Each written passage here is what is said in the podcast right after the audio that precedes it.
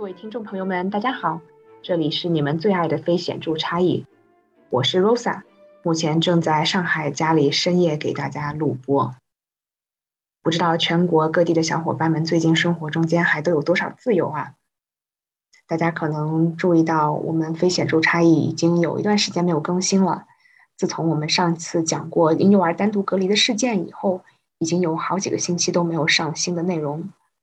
那么我们在留言区里面看到有热情的听众朋友也发来微电，问我们几位主播在上海怎么样了，都还活着不？所以今天呢，在这里我也代表几位主播给大家报个平安，顺便给大家预告一下小破播后面呃一段时间的动向吧。那首先解释一下为什么有好长时间都没有更新内容了。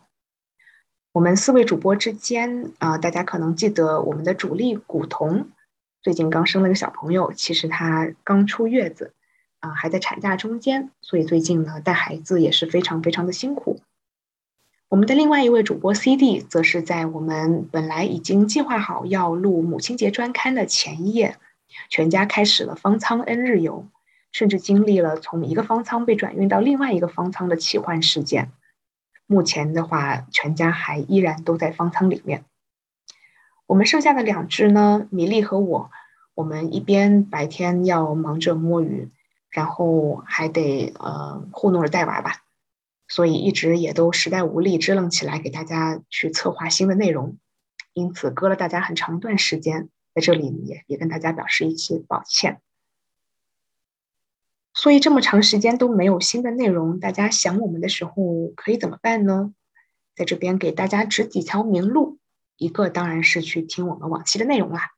我我们也知道你们肯定还有好多期没听嘛，对吧？这点自知之明还是有的。所以趁这段时间，大家可以正好复习一下我们以往各期的内容。听完了之后呢，我自己个人在最近这段时间，正好因为误交损友，被拉到了一个叫看理想的平台，做了一期书单节目。那么这个节目呃，就有点像之前我们的读书会吧。只是可惜的是，没有其他三位主播在场，只有我一个人在那瞎扯。读书这个这个书单节目的主题是婚姻，正好会在今天五二零这个良辰吉日上新，所以如果大家对这个话题有兴趣的话呢，也可以到敌台去进行踢馆。除此之外呢，我们昨天还听说了一个好消息，就是主播 CD 他最最近这几天有可能就要从方舱释放回来了，所以在他回家之后。休整一段时间之后吧，我们也会找一个机会来跟大家专门策划一期关于方舱生活的节目。